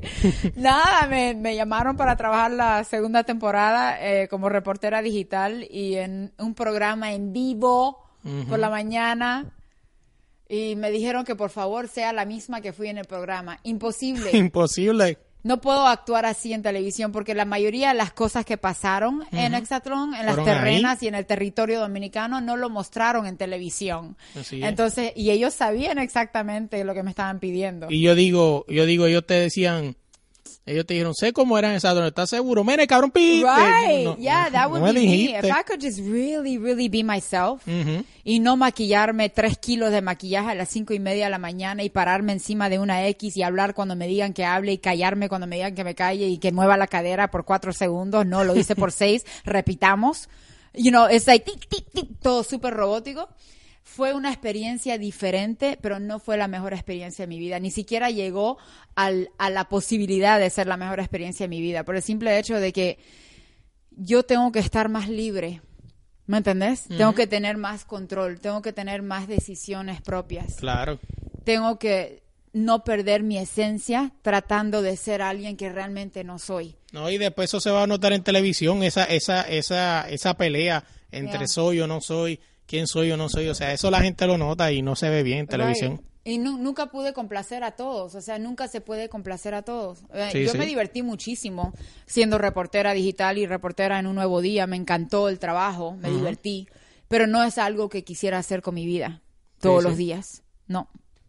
Es algo como que, este, es que digo, yo digo, mira, yo tuve una experiencia en, siempre lo digo, eh, yo estudié ingeniería de sonido y, y todo eso iba a ser mi práctica, me acuerdo en Guapa. Guapa es la competencia de Telemundo en Puerto Rico. Ah, ya. Este, y me acuerdo que, que me dijeron, me dijeron estas palabras, me dijeron, cuando tú llegues allí, si es que llega, ¿verdad? Te van a hacer firmar un contrato de exclusividad porque tú vas a ver cosas allá adentro Mm. que no las vas a ver, que, que la televisión no muestra. Ah. Me dijeron, este, ¿verdad? Sin ofender a nadie, me dijeron, el que tú veas más macharrán es el más marica. Me dijeron, la que más seria tú ves es la más... Es la más puta. Exacto. Y me dijeron así, cosas así. Me acuerdo no se dio al final. Me imagino que a lo mejor es que ellos tienen, no permiten que cualquier pendejo entre ahí adentro, o sea. Yeah. Y pues no se dio. Pero siempre han dicho que el tele- la televisión es como un mantra. Tiene como que así como tú ves al frente, detrás, hay algo que tú Oh, nunca vas a ver. E- Esa es otra película, esa es otro reality. Sí, sí. Literal. Siempre he dicho, yo siempre he dicho, quisiera estar algún día en un programa así, detrás de las cámaras como un nuevo día, así, Mm. y ver cuando esa persona se apaga la cámara y se tira una cafrería, algo así, que imagino que muchas veces lo viste y tú Yeah. dijiste, No, yo ¿sabes pensé que esta persona no era así. No, y te lo digo no por no por besarle el trasero a nadie. La gente con la que yo trabajé en un nuevo día, Frederick, eh, Rachel, Adamari, Ana- ¿no? Adamari, ellos son así detrás de cámara, o sea, con las cámaras apagadas, de verdad. Eh, Rachel, she is very sexual. Ella hace chistes, pero así abiertamente. Ella no es una, una persona. Ella es bien payasita en el programa y también es súper relajada ah, en vida normal. Eh, pero no, o sea, esas personas son así. No sé, a, a pesar de ellos, obvio, tienen que haber personas que son que viven con máscara en su totalidad cuando están enfrente de las cámaras. Sí, sí. Pero no, mi experiencia con los del programa Un Nuevo Día, ellos realmente son así, son muy buenas personas. Eh, vámonos, vámonos de la música como tal y vamos a hablar de, de la, eh, vámonos de Telemundo, vamos a hablar de la música. Dale. O sea, ¿cómo llegó? Me dijiste algún momento que tuviste que coger entre la música o el boxeo. Me, acuerdo que me contaste más o menos algo así. Eh, ¿Cómo llegó la música a ti? O sea, por el amor a la música. Porque para mucha gente la música es esa cosa, tum, tacatás, que suena en la radio y para divertirme y perrear y pasarla bien. Pero para gente como yo, y me imagino que también te pasa a ti, que la música es algo diferente, es un sentimiento, es algo que tú muestras, una expresión. Sí. Y, y o sea, ¿cómo llegó eso a tu vida? O sea, ¿cómo fue ese Yo amor por empecé a ella? tocar el piano. Mi mamá tenía un piano en Bolivia que había llevado de Estados Unidos. Y empecé a tocar el piano en Virginia cuando teníamos el piano y cuando nos mudamos a Bolivia, mi padre viajó por tierra de Virginia a Bolivia. Llevó el piano también. Wow. Sí, ¿Cuánta- ¿Cuántos días fueron esos? meses. Se Meses. tardó tres meses. Tuvo que embarcar todas nuestras cosas, nuestros muebles. Y nada, entonces ese piano no- nos acompañó. Y yo, yo siempre hacía cositas en el piano jugando, pero nunca realmente me, me enseñaron a tocar el piano hasta Sí, sí. los nueve años que tuve mi primer profesor de piano. Pero yo tocaba canciones, o sea, yo sola aprendí.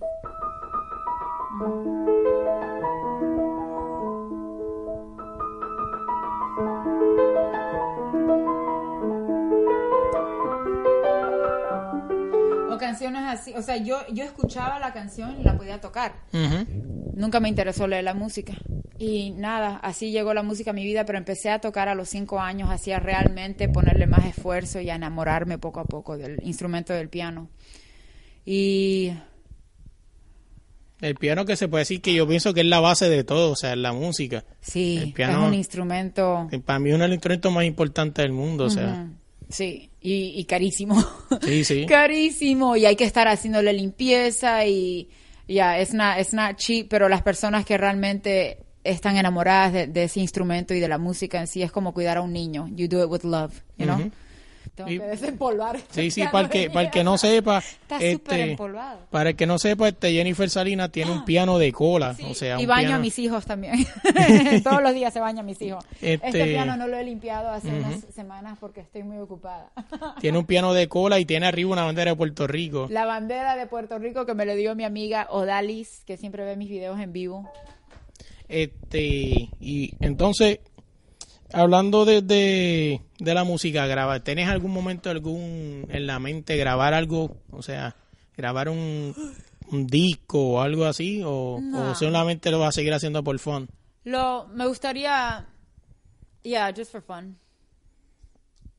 No, grabar un disco, no.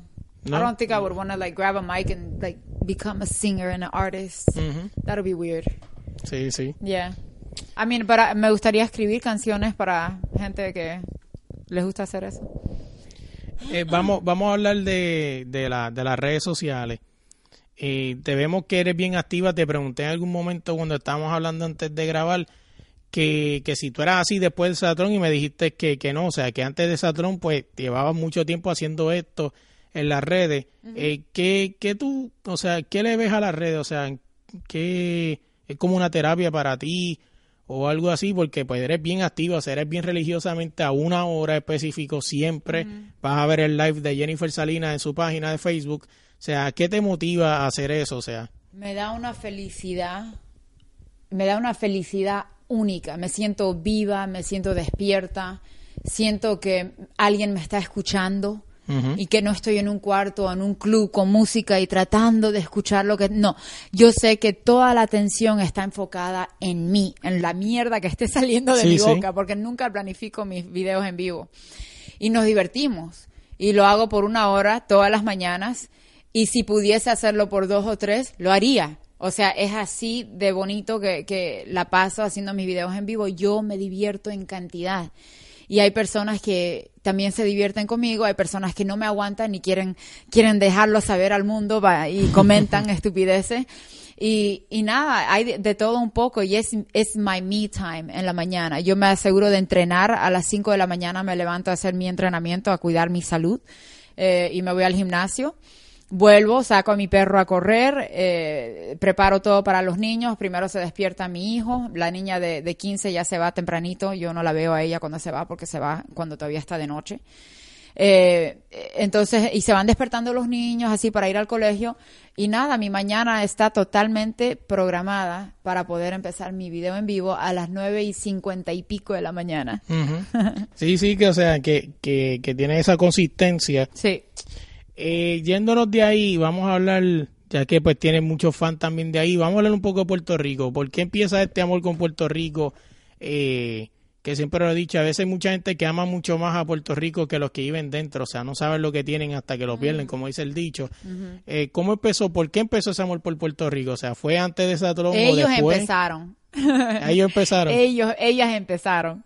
La verdad, las mujeres puertorriqueñas son súper cariñosas, pero no sin antes, no sin antes insultarte. Ah, wow. Sí, porque a mí me escribían así, hacho, mano, hija, hija de la gran puta, eh, tú sabes cuánto te adoro, y después corazoncito. Y que tú dices, no te hace sentido y no make sense. No, como porque para mí insultas, pero una hija de puta es una hija de puta, like Claro. fuck you, bitch. Pero no, el hijo de puta de ellas era como que Mm. una entradita a algo bueno que viene. Entonces, y me malacostumbraron. Entonces, nada, ahora me, me contactan mujeres de otros países, digamos Bolivia, y, y no me insultan y eso me ofende. Yo Wow. quiero que el comentario empiece con un insulto porque va a terminar con algo bueno. Sí, sí. No, las, de- la- las mujeres puertorriqueñas, la verdad, me han, me han dado mucho cariño. Me bautizaron como la bolicuana en honor a Puerto Rico y Bolivia. Y tengo planeado viajar a Puerto Rico la segunda semana de octubre. ¿Y qué vas a hacer por allá? Ya tú sabes. Eso es otro programa. Eso es otro comer. podcast. ¿Eh? A janguear, a Voy a ir a comer. janguear, nada de ver, nada con trabajo. Voy a ir directamente a, a pasarla bien con mis amigas de las redes sociales, de, de mis videos en vivo, que somos un grupo muy, muy bonito. Este, te pregunto, cuando fuiste la primera vez, eh, obviamente no hiciste mucho porque venías de la, de la lesión, que vale, güey, mucha gente lo dudó. Mucha gente dudó que la lesión eran, eran mentiras. Eh, que en las redes obviamente la gente habla... No, yo me hice mierda, me lesioné. Y mucha gente decía, no, que, y vieron fotos, o sea, eso te digo, te cuento verdad, pues para que sepa, pues a lo mejor no lo viste, vieron fotos de que salías tú caminando normal y digo, cabrones, pero en serio, o sea, ¿tú crees que hay que saber un yeso que es lo más incómodo del mundo? O sea, porque sí. porque Sí, mucha gente pensaba que era algo de la producción, que algo, que había, no, yo me lesioné, me hice mierda y todavía estoy lesionada de esa lesión. Nunca he sido igual, no, no puedo hacer ciertas cosas en el boxeo por esa lesión. Me hice No, sí, mierda. sí, que está, que está brutal. ¿Qué hiciste en Puerto Rico cuando fuiste la primera vez, además de, de hacer las promociones? ¿Qué hiciste? el Nada, no Telemundo pude Puerto hacer Rico? nada, no pude salir, todo era muy rápido. Las veces que estuve en Puerto Rico han sido directamente relacionadas a algún compromiso. Nunca fue, nunca pude relajarme realmente a salir, a bailar, a pasarla bien, a hacer videos en vivo en las calles. Eso es lo que quiero hacer. Quiero ir a las casas de algunas personas que ven mis videos todo el tiempo y hacerlo en vivo, ir a, a darles ese abrazo que tanto me dan ellos en las redes, you know? Sí, sí. Yeah, that's my plan. Este, ¿Qué te llamó la atención de Puerto Rico? Lo poquito, lo poquito que pudiste ver. Ya me dijiste que las personas son cariñosas, extremadamente Sí. cariñosas. Eh, ¿Qué te llamó la atención? ¿Viste algo en particular? La última vez que fui a Puerto Rico, pude relajarme un poco y estaba con Gil Dudanim. Él es un cantautor puertorriqueño. Él y su madre me llevaron a diferentes lugares en Puerto Rico y me llevaron a Pinta Alto. ¿Conoces? Eh, ¿Cuál es ese? La, la ciudad que está pintada de muchos colores. No, viejo, es la ciudad que está bajo el... Claro, pues por algo le dicen Pinta Alto. Es que no la Esa conozco, que no sabía que se es llamaba una así. ciudad bella y está llena de colores. Parece un libro de dibujitos animados, parece una pintura. Sí, porque la gente que no, que no sepa, es una estructura algo parecida a lo que es las favelas de Brasil, pero con muchos colores, bien llamativos, o sea, tiene un montón de colores. E- Eso es el, el recuerdo más bello que tengo de Puerto Rico, poder ir a Pinta Alto y poder subir, literalmente subir Sí, una subir. montaña para llegar a las casas de allá arriba. Así mismo, ¿eh? Y nada, el, el cariño se siente en el aire, es una, es una atmósfera súper liviana, es mucho, mucho amor. No sé cómo sea el, el porcentaje del crimen ahorita en Puerto Rico, I don't know, pero a mí me llevaron a las 11 de la mañana y estuvo súper tranquilo. Sí, sí, así, ¿eh? bellísimo. ¿Qué comiste que te gustó? ¿Qué comiste que recuerde? Algo que No comiste? recuerdo. Te llevaron, pero comiste me- alcapurria, Ah, eh, sí. bacaladito. Ay, recuerdo que comí unas cosas que parecían penes chiquitos. No me gustó cómo parecían, pero estuvo riquísimo. ¿Qué puede ser eso? Parecían unos penes chiquitos, así es que cortados. mi mente es tan sucia, estoy pensando en penes pequeños. O sea, Really? era, era una cosa horrible, era difícil para, o sea, todo el toda la gente en la mesa se reían de mí porque, coño, era como tener a siete penes en cara, pero ¿qué es la alcapurria? alcapurria es un, es como este, es como ¿Cuál es el shape? ¿Es shape- ¿Parece es un pene? Parecido. Ay, Quizá, Dios pero mío. es, es- pero es como color, como color brown más o menos. ah, y un tiene, pene brown. y tiene Ese carne por dentro. Me dieron alcapurria, me dieron siete chiquititos. Ah, pues, pues puede su- ah, Porque hay diferentes eso. tamaños, ¿verdad? Bueno, la, la, tra- la tradicional es un tamaño normal como de un teléfono, o sea, así como la grabadora más o menos. Ese es el tamaño normal, pero pues tú sabes que a veces fancy. ¿Estamos hablando del pene o del alcapurria? No, de la alcapurria estamos hablando. Sí, sí, sí, sí. No, perdón, me- por un segundo estaba imaginándome penes, pensé que te referías al, al pene normal. No, no, estamos ¿Y hablando de cómo es un pene normal? No sé. No sé. Cada cual, cada cual tiene su, su expectativa, ¿verdad? Bueno, impor- por mi experiencia hay penes camarones, yo les digo camarones. Ok. Mira, mira, está nervioso y dice, por favor, no hablemos de Dale, dale, seguí la entrevista. lo, que lo que yo puedo decir lo que te puedo decir es como dicen en, en, en mi barrio dicen que no importa el tamaño lo importa es que lo uses bien Eso después digo yo, siendo orgullosamente lesbiana. sí sí Nosotros podemos hacer magia con estos dedos. Así y es. mirá qué chiquito, yo tengo, yo tengo dedo de chorizo. sí sí no parece ni puños de boceadora pero Ah, así pero de duro debe dar Estos dedos son letales. sí sí Vamos, continuamos hablando. este hablando eh, se me quedó una pregunta que no te hice ahorita que la encontré en el camino ¿Tuviste prejuicios por ser mujer en el boxeo? Ah, o sea, te faltaron el respeto, te insinuaron cosas ¿Sabes incoherentes. No tanto en el boxeo, pero en lucha libre, en wrestling, en high school. Ay, sí, fue una- un rechazo increíble por género, porque yo era la única mujer en el equipo de los varones de, de wrestling, en el, equi- en el único equipo, no había equipo de mujer. Sí, sí, no había más nada. Yo fui la que empecé el wrestling team de mujeres en, en Rogers High School en Wyoming. Shout out, what's up? Pero no, en el boxeo no era tanto rechazo de, o sea, al principio cuando empecé, empecé a entrenar competitivamente, este, hubo rechazo. Pero una vez ya metí el pie a ese mundo, los chicos, ¡buah! los chicos, los entrenadores que querían pasarse de listos eh, por el simple hecho de, de que soy una mujer y estoy cómoda y estoy con ropa de ejercicio y estirándome en movimientos que de repente podrían considerar sensuales porque viven con perversidad. Así o es. sea, no faltaba algún boxeador pervertido o algún entrenador pervertido. Aparte de eso, no, la verdad todos me trataron como otro chico. No, es que yo pienso que así debe ser, o sea, y es un, y es un entrenamiento normal, o sea, no de... Yo veo una mujer haciendo ejercicio y doblándose, haciendo algo, y yo lo veo como un ejercicio, o sea, que tú ¡Mentiroso! ¡Mentiroso! A mí no me la vas a hacer. Mentira. No, no, no, no, fuera broma. Mentira. No, No, no, fuera- mientas por los dientes porque tu esposa está aquí sentada. No, no, Cuando no. tú ves a una mujer estirándose, por más de que ames a tu esposa, eso está súper interesante como para No, pero te, te soy, te soy bien sincero, o y sea... tu mente te lleva a lugares donde no deberías ir. Mira, te ¿Sí o explico. no? no? te explico, te explico. Fuera de broma, en verdad que, que no, de verdad que no. ¡Acho, mano! ¡Acho, mano! Tú estás, tú hablando... No. No, pero fuera de broma, te soy bien sincero y te digo la verdad, no, o sea, está, está estirando, Cuídalo. o sea, Cuídalo, es un buen hombre. Estoy sea, hablando con su esposa, está aquí sentada con nosotros. este, yo lo veo normal, o sea, normal, pues está estirando, está haciendo ejercicio, o sea, porque es que tú lo tienes que ver así. Bueno, pero también hay esas mujeres que, obligan a que hombres lo vean así. Hay también a esas mujeres que van al gimnasio con la intención de que armen carpa a su alrededor, de Sí, que sí. salgan los indios, ¿me entendés? Entiendo, sí. O sea, esa es la intención. No, y yo- se y yo le- maquillan y se ponen pestañas falsas para ir a sudar, supuestamente. Pero No, están yo- yendo. Pero está- ¿Qué estás mirando vos? ¿Estás mirando un video? ¿Estás grabando? Oh, no importa. Este, no, Eh, pero como yo digo, mira, hay porque mujeres que van con esa intención. yo he visto mujeres eh, eh, hacer ejercicio y, y eso lo ven mucho en las celebrities de Instagram, como le llaman ahora, y tú dices, tú vas a hacer ejercicio, tú vas a modelar, porque, o sea, ¿qué tú haces con un pantalón apretado y con casi la tanga por fuera y tú dices, adiós, No, pero- y la cantidad de maquillaje y en pleno, hay mujeres que lo hacen por pura vanidad, o sea, van al gimnasio solamente por atención, Ujú. Que se la pasan La foto. sacándose fotos y no les da vergüenza. Yo me muero de vergüenza cuando me saco una selfie, me da vergüenza. Sí, sí. Cuando yo saco mi cámara y estoy en algún lugar y me quiero sacar una foto, me da vergüenza que la gente me vea sacándome fotos. Mira esta. Hay mujeres en el gimnasio que no les da nada y, y sacan labio y sacan culo y, y meten barriga y, y se, y, se, y se, se sacan como 20 o 30. Así es. Y no miran para ver si estamos mirando. Y yo estúpida estoy mirando y me frustro. No, así Y es. ahí es que viene el poder mental. Enfócate en lo tuyo, enfócate en lo tuyo. No Así permitas es. que las distracciones sean una piedra en el camino. Así. Pero hay cada mujer tan hermosa, Luis. Yo sé que eres casado. Yo sé que eres casado, pero hay veces que yo voy al gimnasio y yo siento una conexión con alguna tipa. Y ella siente esa conexión conmigo. La conexión está. La conexión está en el aire. Sí, sí. Y nos coqueteamos. y ahí, hasta ahí, porque me da vergüenza hablar con ella. No Sí, quiero sí. Este, oye, vamos a hablar pa- para ya casi terminando. Vamos a hablar un poquito sobre tu proyecto futuro. ¿Qué tienes en mente? Uf, tengo tanto que no sé por dónde empezar.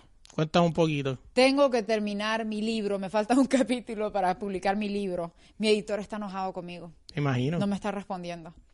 Porque antes de ir a Bolivia quedamos en hacer algo y como que me dio una depresión antes de ir a, a República Dominicana y a Bolivia y no cumplí con mi palabra y me- mi editor no me está... ¿Puedes por favor llamarme, viejo? Escúchame, ya estoy bien, estoy mejor, estoy tomando mi medicamento todos los días. Tengo que terminar mi libro y aparte de eso, eh, tengo, no es un sueño, quiero saber, quiero hacerlo para saber que lo hice bien y tengo un presentimiento que me iría muy bien. ¿Qué? Podcast. Ok, te, verdad, podemos- te ayudamos, te ayudamos. pensando en eso.